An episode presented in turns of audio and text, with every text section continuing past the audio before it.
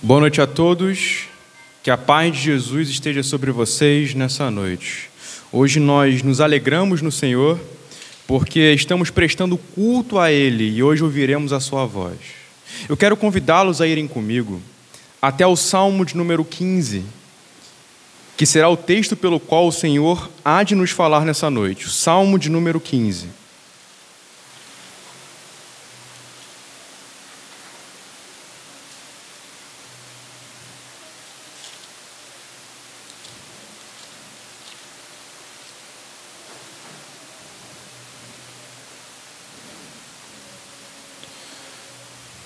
No Salmo de número 15, assim nos diz o Senhor, Salmo de Davi: Senhor, quem habitará no teu tabernáculo? Quem poderá morar no teu santo monte? Aquele que vive com integridade, que pratica a justiça e de coração fala a verdade. Aquele que não difama com sua língua, não faz mal ao próximo, nem lança injúria contra o seu vizinho Aquele que aos seus olhos tem por desprezível ao que merece reprovação, mas honra os que temem o Senhor. Aquele que jura e cumpre o que prometeu, mesmo com prejuízo próprio. Aquele que não empresta o seu dinheiro com usura, nem aceita suborno contra inocente. Quem age assim não será jamais abalado. Vamos orar ao Senhor pedindo para que o texto bíblico nos fique claro, para que ele penetre os nossos corações, para que Deus fale conosco hoje, nessa noite. Oremos ao Senhor. Pai, bendito seja o teu santo nome. Nós nos regozijamos pela graça de estarmos diante da Sua palavra e pedimos o teu auxílio para que a nossa mente, o nosso entendimento e os nossos corações estejam cativos a Ti, Senhor Pedimos também para que o Teu Espírito Santo esclareça o texto bíblico para nós. Quando a Tua palavra fala, o Senhor nos fala. Portanto, Senhor, que fique claro, que nada fique obscuro. Pedimos que o Senhor seja glorificado e que a presença de Jesus seja vista neste momento de pregação, neste momento de ouvir a tua palavra santa. Assim nós te bendizemos e nos colocamos diante de ti, Senhor. Amém e amém. Boa noite a todos mais uma vez. Eu acredito que muitos de vocês aqui sabem o que é o Monte Everest. E acredito que vocês aqui provavelmente já tiveram algum tipo de experiência com escalada ou subir algum monte. Eu, por exemplo, já tive a experiência de subir, de subir o Monte Oreb aqui em Mesquita para orar um tempinho atrás. Faz um bom tempo isso. Acredito que as pessoas aqui da Redondeza devem conhecer o que era esse, esse Monte Oreb aqui, é bem famoso. E geralmente fica bem cheio assim alguns dias da semana. Eu, eu, eu, tive essa experiência e eu creio que vocês podem ter em algum momento passado por trilhas, por ter subido é, algum lugar assim com caminhadas com, com, pessoas, ou até ter subido em algum monte perto de, um, de, algum lugar onde você mora para orar mesmo. Em geral, não é incomum que a nossa experiência possa contemplar algo desse tipo. Mas existe um monte que é o Monte Everest, que fica no Nepal. Alguém aqui já ouviu falar no Monte Everest? O Monte Everest é considerado o maior monte do mundo, por assim dizer.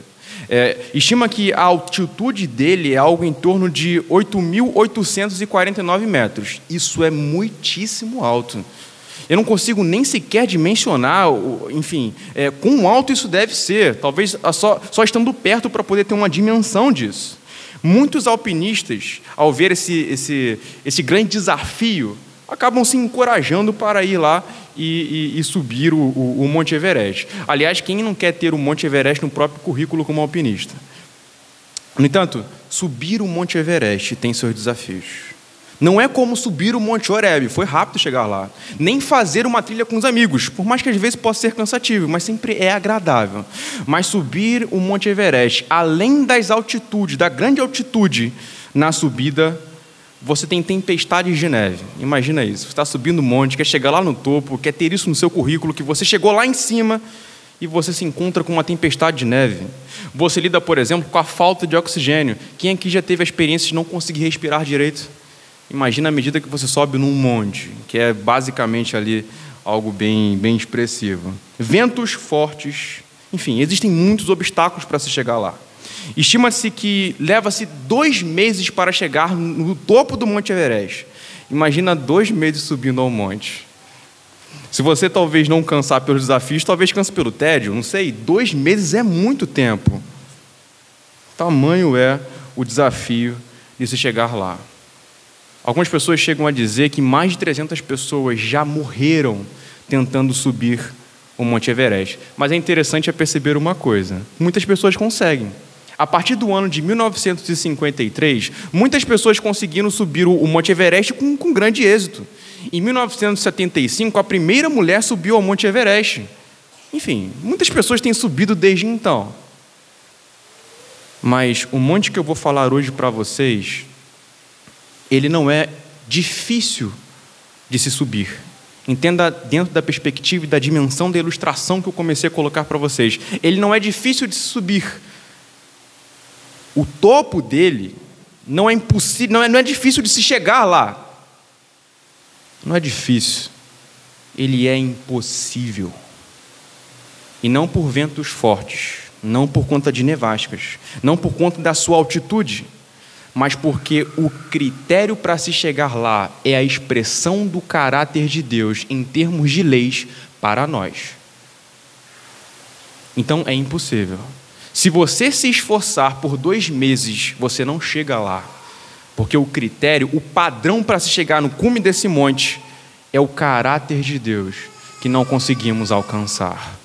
Percebe o nível de dificuldade? Percebe como, como é expressivo isso? Mas por mais impossível que seja, muitos têm entrado. E por que muitos têm entrado? Eu gostaria de poder ver sobre isso hoje com vocês assim como está assinalado no nosso salmo.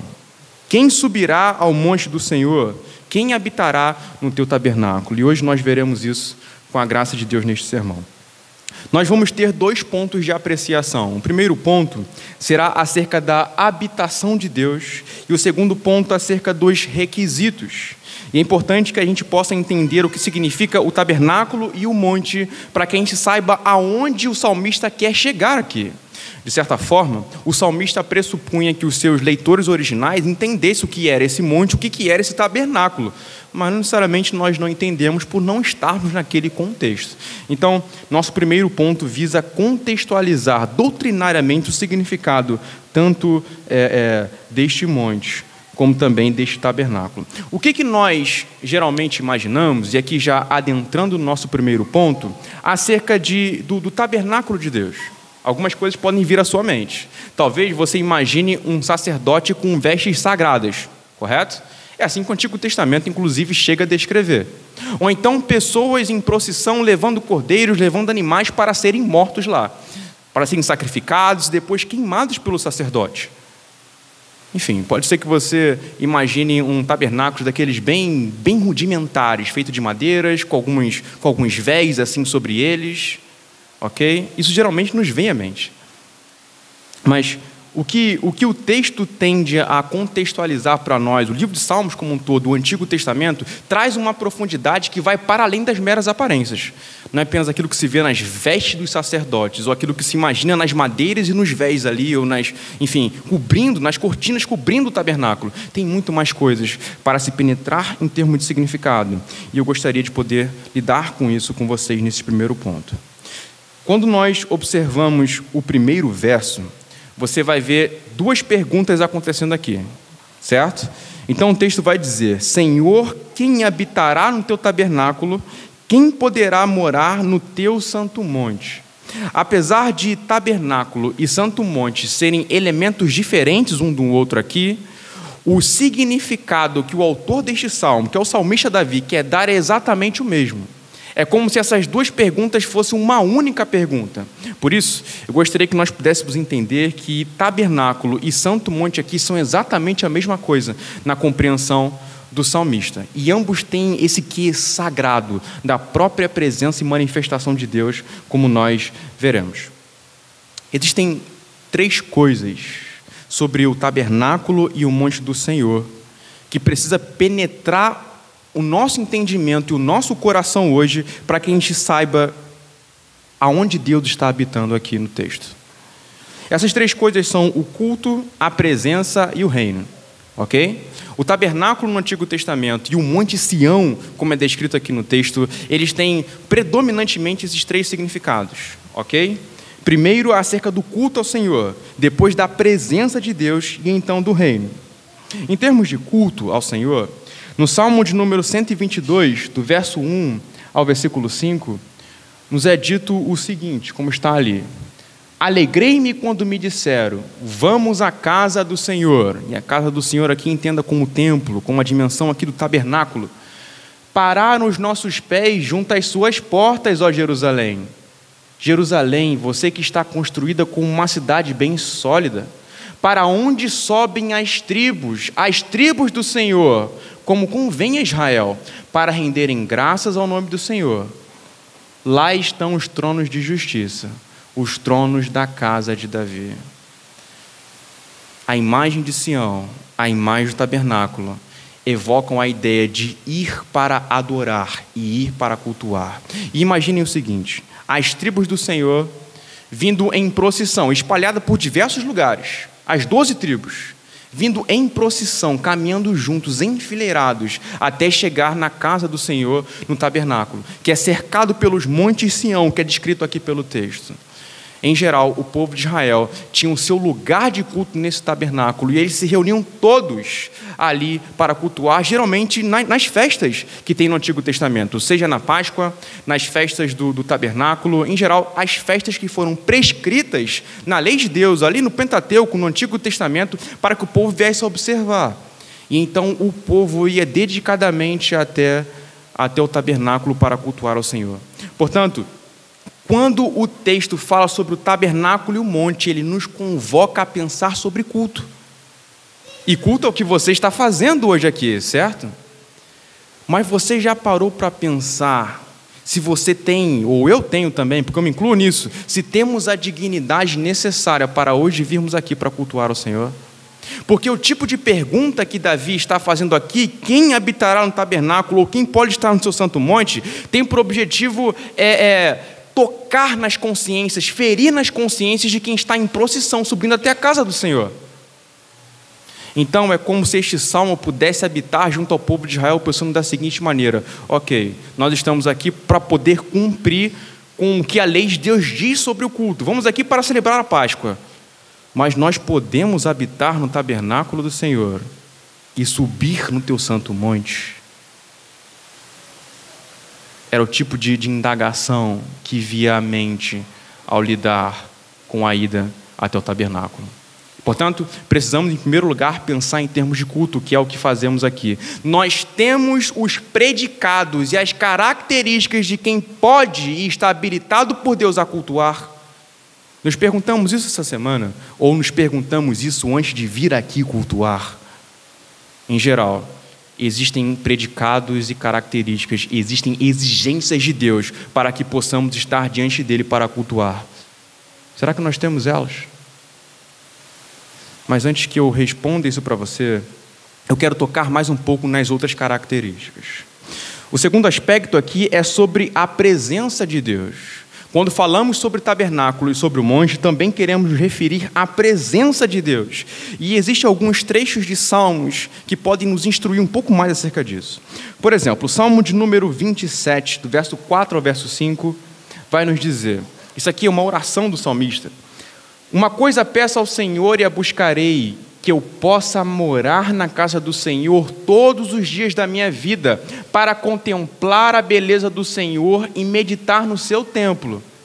Pois no dia da adversidade, ele me ocultará no seu abrigo, no interior do seu tabernáculo, me acolherá, ele me porá no alto de uma rocha. Perceba aqui as características desse texto quando ele, ele vai, quando, quando ele se propõe a contemplar a Deus, ou seja, enxergar a Deus e ficar admirado com o próprio Senhor, para onde ele vai?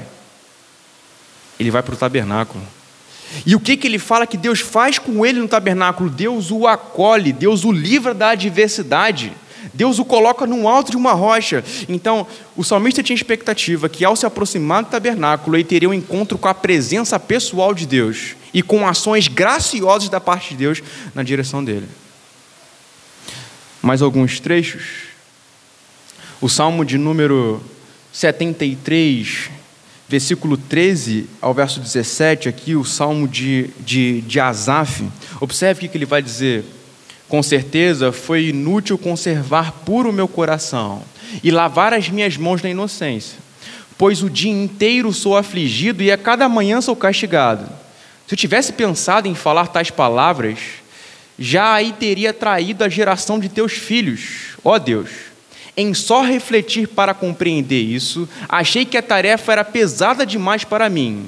Até que entrei no santuário de Deus e descobri qual seria o fim deles. Asaf aqui estava confuso porque ele cobiçava aquilo que os ímpios tinham, a prosperidade dos ímpios, ele queria isso para si também, mas não conseguia, por mais que ele vivesse uma vida ou procurasse uma vida de retidão. Ele não tinha isso, mas os ímpios que viviam cada vez de mal a pior, viviam uma vida pervertida, prosperavam. O coração dele cobiçava o que era desses ímpios, até que o que, que ele faz? Ele se volta para o santuário. O que, que significa voltar-se para o santuário aqui? Voltar-se para Deus em Sua presença. E a partir do momento que isso acontece com, com Asaf, o coração dele é redirecionado. Se antes cobiçar as coisas dos ímpios e deste mundo, ele volta agora a desejar e ter prazer em Deus. Eu acredito que eu tenha colocado o verso 25 aqui também do Salmo de número 73, onde ele vai dizer, depois de contemplar o Senhor no tabernáculo, depois de ter esse encontro com ele ali é, é, no santuário, ele vai dizer que quem tenho eu no céu além de ti, e quem poderia eu querer na terra além de ti?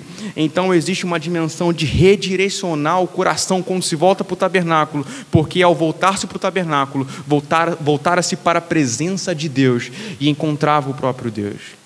Percebe este ponto? A presença de Deus era simbolizada no tabernáculo, de modo que os israelitas no Antigo Testamento procuravam o encontro com Deus no tabernáculo. Ali no contexto de Êxodo, no contexto ali da, de, de Moisés é, é, e do antigo Israel, logo no iníciozinho da trajetória deles, é, geralmente a tenda do tabernáculo era chamada de a tenda do encontro. E do encontro com quem? Com a presença de Deus. Ok? Com a presença de Deus. É, o Salmo de número 84. Salmo de número 84. É, abram comigo, por favor, vamos ler do verso 1 ao verso 4. E observe como o salmista vai lidar.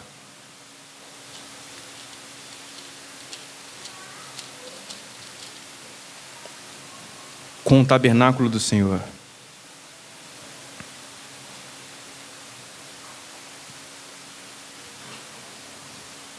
Versículo 1 nos diz aqui: Quão amáveis são os teus tabernáculos, Senhor dos exércitos! A minha alma suspira e desfalece pelos átrios do Senhor. O meu coração e a minha carne exultam pelo Deus vivo. Percebe aqui o paralelismo? Eu suspiro pelos átrios do Senhor, eu exulto pelo Deus vivo. Ele está colocando isso de forma correspondente. Ou seja, suspirar pelo tabernáculo e pelos átrios do Senhor, pelo altar do Senhor, é equivalente a suspirar pela presença de Deus. O pardal encontrou casa e andorinha ninho para si, onde acolhe os seus filhotes, perto dos teus altares, Senhor dos exércitos, Rei meu e Deus meu. Bem-aventurados que habitam em tua casa louvam-te perpetuamente. Então aqui o salmista coloca a dimensão de encontrar-se com Deus no santuário como a ideia de contemplar e apreciar. Eu desfruto da presença de Deus e anseio ainda mais por Ele quando estou nos seus tabernáculos. Consegue perceber aqui? Então, falamos agora de culto e agora falamos acerca de presença de Deus. É isso que o tabernáculo quer evocar para nós. Mas, além desses aspectos, no Salmo de, do, é, no Salmo de número 2, verso 6, é, e foi um salmo pregado aqui algumas semanas atrás, semana passada, Observe que o Salmo de número 2, verso 6 diz: Eu constituí o meu rei sobre o meu santo monte Sião. E é o aspecto do reino que eu havia mencionado para vocês. O que, que o texto quer dizer aqui? Além de, de representar o culto e a presença de Deus, o monte Sião tendia a representar também o governo réis de Deus. A expectativa que se tinha no Antigo Testamento é que de Sião, de Jerusalém, Deus governaria as demais nações através de um representante régio de, de Davi, descendente de Davi. através de um, de um, de um representante governante que Deus teria lá. No entanto, além de, de uma ideia de, de governo, de Deus governando a partir de Jerusalém as nações, também se concebia ali no Antigo Testamento uma perspectiva escatológica. E o que eu quero dizer com o escatológico são as coisas relacionadas ao fim de todas as coisas. O que o Antigo Testamento constantemente anunciava acerca de Sião e do tabernáculo é que dali Deus traria um juízo para as nações tanto salvando aqueles que tinham abraçado a aliança, quanto punindo aqueles que rejeitaram o pacto e a lei de Deus. Então, à luz do Novo Testamento, nós compreendemos que a ideia de Sião e tabernáculo também carrega uma, uma, perspectiva de retorno final de Cristo, estabelecendo todas as coisas. Ou seja, a morada na eternidade com Deus em Cristo. Percebe o quadro que a gente pintou aqui? Poder cultuar ao Senhor, acesso à presença pessoal de Deus e também o governo definitivo e final de Deus, pelo qual ele vai trazer os santos para si e rejeitar os ímpios. Aí a pergunta que eu faço para nós é o seguinte: nós somos dignos e temos os predicados para cultuar o Senhor? Podemos fazer isso? Nós temos os predicados para é, é, entrar na presença de Deus e assim apreciá-lo de acordo com a sua beleza? Nós temos as características que nos recomendam habitar com Deus eternamente nos céus? Essa é basicamente a pergunta do salmista aqui. Nós podemos desfrutar de todas essas coisas conforme o salmista acabou de declarar para nós? Gostaria que nós pudéssemos agora, no nosso segundo ponto, é, é, nos observar à luz das características aqui assinaladas. No verso 2 do capítulo 15 de, de, de, Salmos, como você pode ver aí na sua Bíblia, o texto vai dizer o seguinte: Aquele que vive com integridade e que pratica a justiça. Se vocês observarem, essas características aqui são relacionadas até mesmo é, é, ao livro de Jó, ao, ao servo de Deus Jó. Ele era um homem íntegro e reto, ou seja, um homem íntegro e justo. E por conta disso, no texto de Jó, estava sob a estima de Deus. Então, aquele que vive com integridade e que pratica a justiça, o que seria viver com integridade e praticar a justiça? Viver com integridade é viver uma vida inteiramente irrepreensível nos caminhos de Deus. Uma vida integrada nos caminhos de Deus, de acordo com o seu projeto de justiça e o seu projeto de santidade. Isso que seria ter uma vida íntegra, uma vida inteira para Deus ok? Onde todas as esferas da vida, todos os aspectos da existência se submetem ao caráter dele. E aqui a ideia de justiça, de justiça é o compromisso de fazer e se envolver com aquilo que é reto. É o compromisso de zelar por aquilo que é correto, independente das circunstâncias, sem flexibilizar. Alguns comentaristas geralmente costumam dizer que integridade e justiça aqui são algo pensado em referência a Deus. Ou seja, essas primeiras prerrogativas seriam aquilo que o homem deveria pensar no seu compromisso com o próprio Senhor. Ele deve ser íntegro e ele deve viver uma vida de retidão e justiça. Enquanto as demais características diz respeito aos relacionamentos que cultivamos com as pessoas. E eu quero que você possa se analisar nessas coisas. Nós somos pessoas que inteiramente vivemos para Deus nós somos pessoas que procuram a retidão em todas as circunstâncias, sem vacilar, tendo um compromisso irrepreensível com a lei de Deus. É esse tipo de exigência que nos está sendo cobrado aqui para subir ao monte do Senhor. De coração, fala a verdade, e aqui já algo relacionado ao próximo, como, como já assinalamos. Ou seja, é alguém que vai falar a verdade, ou seja, sem, sem mentir ou sem omitir, ainda que tome prejuízo por conta disso. Mas observe que o texto vai falar não apenas fala a verdade, mas que o faz de coração. Existem muitas coisas que geralmente dizemos, por mais boas que sejam, que não são de coração. Pense, por exemplo, na bajulação que é quando ressaltamos características boas em alguém, louvamos pessoas por, por, por isso ou aquilo, mas não são louvores e falas sinceras em relação àquela pessoa. Ressaltamos algum tipo de dignidade, ou então, enfim, referenciamos, mas o nosso coração não está sendo reto com aquela pessoa, não há um compromisso com, com a verdade ali. Esse tipo de coisa já compromete o que seria falar a verdade de coração, que não é apenas falar a verdade, mas um compromisso de coração de falar aquilo que é verdadeiro. Indo um pouco mais à frente, aquele que não difama com a sua língua, não faz mal ao próximo, nem lança injúria contra o seu vizinho. Essas três características estão intimamente relacionadas umas com as outras. E eu poderia definir que essas características diz respeito à preocupação com a reputação da outra pessoa não difama com a sua língua, ou seja, não fala obscenidades sobre outras pessoas, nem inventa histórias mentirosas sobre outras pessoas, e também não injuria, ou, ou, ou seja, não comete injúria contra o seu, o seu vizinho. Nesse caso aqui, o cometer injúria seria literalmente falar coisas vergonhosas sobre aquele que está próximo a você. Essa frase aqui de, de Jonathan Edwards, eu acredito que tende a, a, a nos demonstrar basicamente o que o texto quer se referir. Jonathan Edwards, em, suma, em uma das suas resoluções, que são compromissos que ele assinalou consigo mesmo em, em sua vida, ele vai dizer o seguinte: Resolvi nunca falar mal de ninguém, de modo que isso tenda para sua desonra, mais ou menos, sob nenhum aspecto, exceto para algum bem real. Ou seja, qual era o compromisso que Jonathan Edwards tinha aqui e caracteriza bem o significado desses textos que nós lemos. Não falar algo que traga desonra ao seu próximo. Isso é difamar, e isso é trazer injúria ao mesmo tempo. Ok? No seu cotidiano, seja por qual razão seja, isso já aconteceu em algum momento? Nós geralmente às vezes fazemos isso como falas despretensiosas, ok? E até mesmo chamamos às vezes de compartilhar motivos de oração. Já ouviu esse tipo de expressão? Quando se fala em coisas assim? Então vamos lá. Nós ressaltamos diversas coisas boas em alguém e falamos de algo muito ruim, só para poder amaciar o discurso, não parecer que somos maus. Mas isso é pecado, isso é perverso diante de Deus. Independente do tipo de discurso, ou, ou, ou enfim, do tipo de, de, de trajetória de fala que você está tendo para poder afirmar aquilo mas falar mal do seu próximo é pecado. E Deus odeia isso. Aquele que aos seus olhos tem por desprezível ao que merece reprovação, mas honra os que temem o Senhor.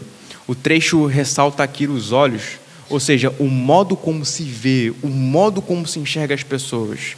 Em geral, o que ele vai dizer é que quanto àqueles que são ímpios, e não honra a Deus, não querem compromisso com Ele. O homem que sobe aqui ao tabernáculo e ao monte do Senhor, ele vê como de fato é.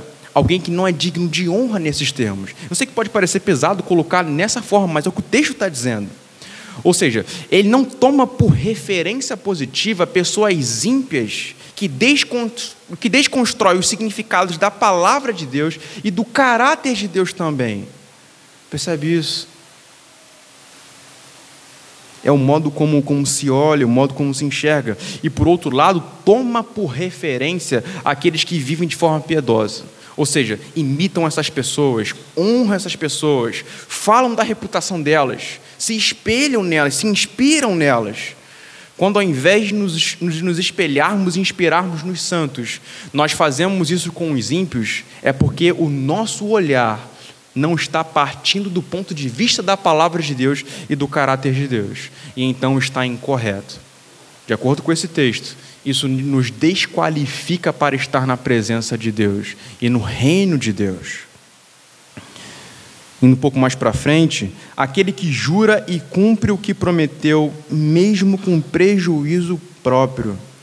Não há promessas ao vento aqui. E aqui eu vou tentar ilustrar para que isso possa nos ajudar. Digamos que você tenha assinalado um compromisso com alguém, ok? Você assinalou um compromisso com alguém, enfim, ficou de seja encontrar ou fazer algo regular com certa pessoa. Então, digamos que o seu tempo fique um pouco mais apertado. Isso geralmente acontece na nossa rotina. Mesmo que fique prejudicial a você, dá tempo regular a essa pessoa que você assinalou algum tipo de compromisso, você deve fazer, ainda que isso te aperte, ainda que isso geralmente venha fazer dormir mais tarde e ter mais cansaço por conta disso, porque em geral, as promessas dadas, de acordo com esse texto, devem ser cumpridas, ainda que sejam difíceis de fazê-lo, é o que o texto quer dizer. É claro que muitos outros exemplos podem, se, podem ser, ser dados em relação a isso. Como, por exemplo, quando no contexto familiar, pais é, é, dizem que mudar tempo a sua família e não fazem. Ou então, quando, é, é, enfim, no contexto universitário, nós, nós nos comprometemos a auxiliar alguém no, no estudo e não fazemos. Em geral, nós devemos nos comprometer e ir até o fim daquilo que nós nos comprometemos, levar a palavra até o final, por mais que isso traga prejuízo pessoal. É o que o texto está nos dizendo. Aquele que não empresta o seu dinheiro com usura, nem aceita suborno contra o inocente. O que seria emprestar o seu dinheiro com usura? É emprestar para lucrar em relação ao seu próximo. Então, alguém da sua comunidade, alguém do seu contexto de família, você empresta um valor, querendo um valor maior depois. Ok? Isso para o pobre, para aquele que não tem condição de fazê-lo, de devolver e retornar a essa altura e não aceita suborno contra o inocente. Isso aqui é um pouco mais claro é, para a nossa, nossa compreensão, mas em geral, o que o texto está dizendo para nós é para que nós não venhamos lucrar de forma indevida sobre o pobre, sobre o desvalido, sobre o oprimido. Que isso é pecado de acordo com a palavra de Deus. Isso é injustiça e desqualifica alguém para as moradas eternas do Senhor. Você consegue pensar nessas nessas coisas ditas ali e se ver falhando em algumas delas, seja no falar a verdade, seja no difamar alguém com a língua, seja enfim ter, enfim, ter um olhar incorreto quando, quando lida com as pessoas, você se, se encaixa em algum desses pecados, porque eu me encaixo. E eu me vejo em muitos desses pecados. E o que, que isso significa? Que isso me desqualifica para estar na morada santa do Senhor. É o que o texto está nos dizendo. É como se, ao falar sobre essas coisas, eu pregasse para minha própria condenação. Entende isso? Nós não estamos qualificados para chegar lá. Se o Senhor bradasse do céu da seguinte forma: Quem poderá habitar no teu tabernáculo? Quem poderá morar no meu santo monte? Meu tabernáculo, meu santo monte. Se o Senhor bradasse assim no céu, de modo que toda a terra ouvisse, ele ouviria um silêncio, porque ninguém pode. Ao Senhor clamar e convidar pessoas para ir ao, teu santo, ao seu santo monte, ninguém está qualificado para ver. Nem eu, nem vocês. Portanto, um sonoro ninguém seria o que ouviríamos, ou uma espécie de silêncio ensurdecedor. Mas nós terminamos então sem esperança ao contemplar essas coisas, ao ver que nós não, não, não temos os requisitos aqui, as prerrogativas para poder chegar lá. Eu quero convidá-los até o Salmo de número 24. E aqui está o ponto de esperança, que faz com que não terminemos perdidos em relação a tudo isso. O Salmo de número 24. Nós vamos ler do verso 3 ao verso 10 aqui. Quem subirá ao monte do Senhor e quem há de permanecer no seu santo lugar? Perceba que é a mesma pergunta aqui. É a mesma pergunta que abre o Salmo de número 15. O que é limpo de mãos e puro de coração, que não entrega a sua alma à falsidade, nem faz juramentos com a intenção de enganar este receberá do Senhor a bênção e a justiça do Deus da sua salvação. Esta é a geração dos que o buscam, dos que buscam a face do Deus de Jacó. Agora, observe que o clima do texto vai mudar um pouco. E eu diria que é complementar ao que o Salmo de número 15 começou a nos dizer aqui. Levantem suas cabeças, ó portas, Levantem-se, ó portais eternos, para que entre o Rei da Glória. Quem é o Rei da Glória? O Senhor forte e poderoso. O Senhor poderoso nas batalhas. Levantem as suas cabeças, ó portas, levantem-se, ó portais eternos, para que entre o Rei da Glória. Quem é esse Rei da Glória? O Senhor dos Exércitos. Ele é o Rei da Glória. Nós não estamos qualificados para subir ao monte do Senhor, mas o Rei da Glória está qualificado para subir ao monte do Senhor. E quem é esse Rei da Glória? Na perspectiva do Novo Testamento, Jesus Cristo é este Rei da Glória. Quando Jesus Cristo, sendo Deus, assume a nossa forma humana, se de novo Deus bradasse dos céus: quem subirá ao monte do Senhor? Quem pode permanecer no seu santo lugar? Jesus Cristo seria o homem que poderia responder: Eu posso. Porque de todos aqueles qualitativos do Salmos número 15, Cristo preenche perfeitamente todos eles. Cristo, Jesus Cristo. Jesus Cristo, ele encarna, vive uma vida de obediência perfeita à lei de Deus. Tudo aquilo que nós lemos aqui, ele viveu, ele cumpriu perfeitamente.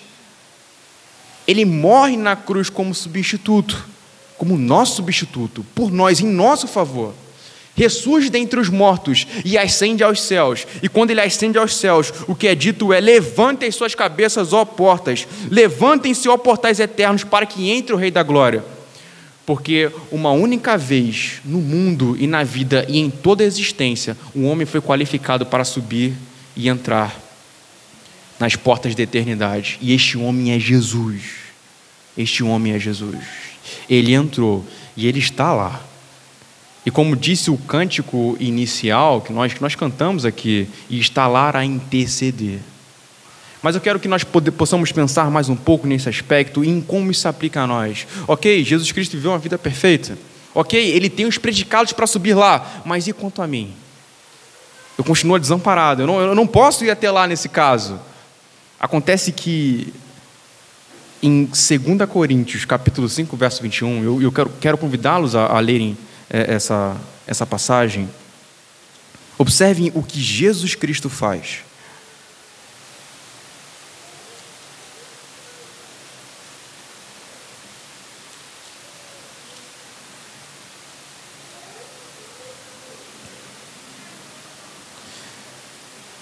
Aquele que não conheceu o pecado, ou seja, de coração ele falava a verdade, era íntegro, justo, não difamava ninguém, não tinha injúria nos seus lábios, nem nada disso, ok? Não conheceu o pecado, não cometeu nenhum pecado, é isso que significa não conhecer o pecado. Deus o fez pecado por nós, para que nele fôssemos feitos justiça de Deus. Percebe o caráter da substituição da obra de Cristo? Ele não cometeu nenhum pecado, mas foi punido em nosso lugar como um malfeitor, para que os seus méritos de justo fossem imputados a nós, creditado a nós, colocado sobre nós, apenas por crer. Então é como se todos os qualitativos que apenas Jesus Cristo tem para poder subir, subir ao monte do Senhor nos fossem dados apenas em crer em Jesus, não porque conquistamos isso, se hoje nós olharmos para Cristo e colocarmos a nossa fé nele, nos arrependermos dos nossos pecados, o que ele tem a nos dizer é o seguinte: vem, suba ao monte do Senhor, vem e adentre ao tabernáculo, porque eu cumpri o que você descumpriu, eu abri a porta que você fechou, e em mim você pode encontrar salvação. Toda a justiça e toda a retidão descrita no Salmo de número 15 pertence àqueles que confessam a Jesus Cristo como Senhor e Salvador, apesar de não terem feito nada para poder merecer isso. É como se o Senhor pudesse dizer para você: quando eu olho para vocês, eu vejo alguém que não difamou com a língua, que de coração fala a verdade, que é íntegro e justo, mas não por mérito ou esforço, porque eu vejo o meu filho em vocês. Basta que venhamos a crer em Jesus e confessá-lo como nosso Salvador, nos arrepender dos nossos pecados e nos voltar para Ele, de acordo com a obra do Espírito Santo. Qual é a esperança que nós temos então de poder cultuar mesmo não sendo dignos? De poder estar na presença de Deus e apreciar a presença de Deus como salmista, de pertencer e adentrar o seu reino e ser redimido na consumação desse reino Qual é a nossa esperança? É Cristo. Ele é este homem. Ele pode. E porque ele pode, agora nós podemos. Esse salmo de número 15, ele abre um grande rombo que só Jesus Cristo pode preencher. Essa aqui é a verdade. Eu não estou qualificado para subir o monte do Senhor. E por conta disso, pregar este sermão é pregar para minha própria condenação. Mas por conta do sangue de Jesus, redimido, eu posso dizer: eu sou salvo. E por isso posso falar dessas verdades. Porque não são sobre mim e minha justiça, mas sobre Cristo e a redenção por Ele adquirida. Entende isso? Portanto, pela fé, podemos nos apropriar desse monte como nosso, desse tabernáculo como nosso, não porque nós conquistamos isso, mas por conta de Jesus. Ele veio, viveu essa vida perfeita, subiu aos céus e hoje nos redime para que a gente vá até lá, por conta de Cristo e tão somente em Cristo. Mas voltando ao Salmo de, de, de número 15, eu sei que talvez esse seja realmente, e é de fato, o clímax, o clímax da nossa exposição. Voltando ao Salmo número 15. O que, que a gente faz com essas características aqui para subir ao monte do Senhor, se ela já nos é imputada pela fé? O fato de Cristo imputar isso a nós, sem cobrar algo de volta, para que então possamos cultuar, experimentar a presença de Deus, estar na sua morada eterna, não significa que essas características são agora desconsideradas. Porque além dessas características, ela possibilitar alguém para ir até lá, elas também são as virtudes, ou são os adjetivos, são as prerrogativas, ou não prerrogativas como alguém conquistar algo, mas são as características de quem pertence à Nova Jerusalém. Então, buscar por essas coisas aqui agora não seria, como nós já, já expomos aqui, não seria uma forma de adquirir algo na presença de Deus, mas como uma espécie de imperativo por já ter sido alcançado. Entende isso? Por que então buscamos viver dessa forma? Porque esses são os predicados, são, é, é basicamente como se parece quem pertence à Nova Jerusalém no Senhor. Essas são as características. Para fechar, eu gostaria de ler com vocês o trecho de Hebreus, capítulo 12, do verso 22 ao verso 24.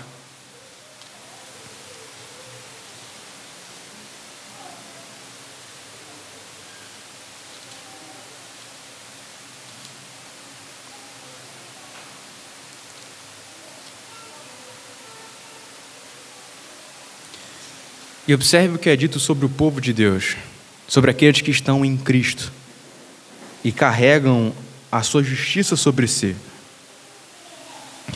Pelo contrário, vocês chegaram ao Monte Sião e à cidade do Deus vivo, a Jerusalém celestial e a milhares de anjos. Vocês chegaram à assembleia festiva, à igreja dos primogênitos arrolado nos céus vocês chegaram a Deus, o juiz de todos, e aos espíritos dos justos aperfeiçoados, e a Jesus, o mediador da nova aliança, e ao sangue da aspersão que fala melhor do que o sangue de Abel. Então temos culto, temos presença, temos moradas eternas por conta daquilo que Cristo conquistou. E que possamos viver de acordo com essas características, não para ser salvos, não para chegar lá, mas porque chegamos e somos cidadãos desse lugar. Eu quero orar com você neste momento, a fim de que a gente encerre este, essa, essa pregação e para que o Senhor aplique essas palavras em nossos corações. Pai, nós oramos a Ti no nome de Jesus. Nós te agradecemos pelo privilégio de ir até a Tua presença, de poder cultuar ao Senhor, e pela esperança e a promessa de vida eterna. E te agradecemos ainda mais, porque por mais que não pudéssemos adquirir isso, o Senhor nos deu. E nos deu em Cristo, naquilo que Cristo fez, Senhor, de maneira inteiramente gratuita. Louvado seja o teu nome por isso. Eu peço a Ti, Senhor, para que aqueles que não conhecem a Cristo possam, possam ser salvos hoje, Senhor. Aqueles que não estão em Cristo ainda e, portanto, não podem subir ao monte do Senhor. Ó Deus, adquira-os para si na pessoa de Jesus. Traze-os para a tua presença, Senhor, salve-os profundamente, salve-os inteiramente. Senhor, peço que o Senhor ajude o seu povo a viver de acordo com esses predicados, porque o Senhor nos salvou também para vivermos essa vida santa de coração puro como o Senhor deseja. Gera isso em nós, aplique isso em nós, desenvolva isso em nós para a glória do teu santo nome, Senhor. Amém e amém.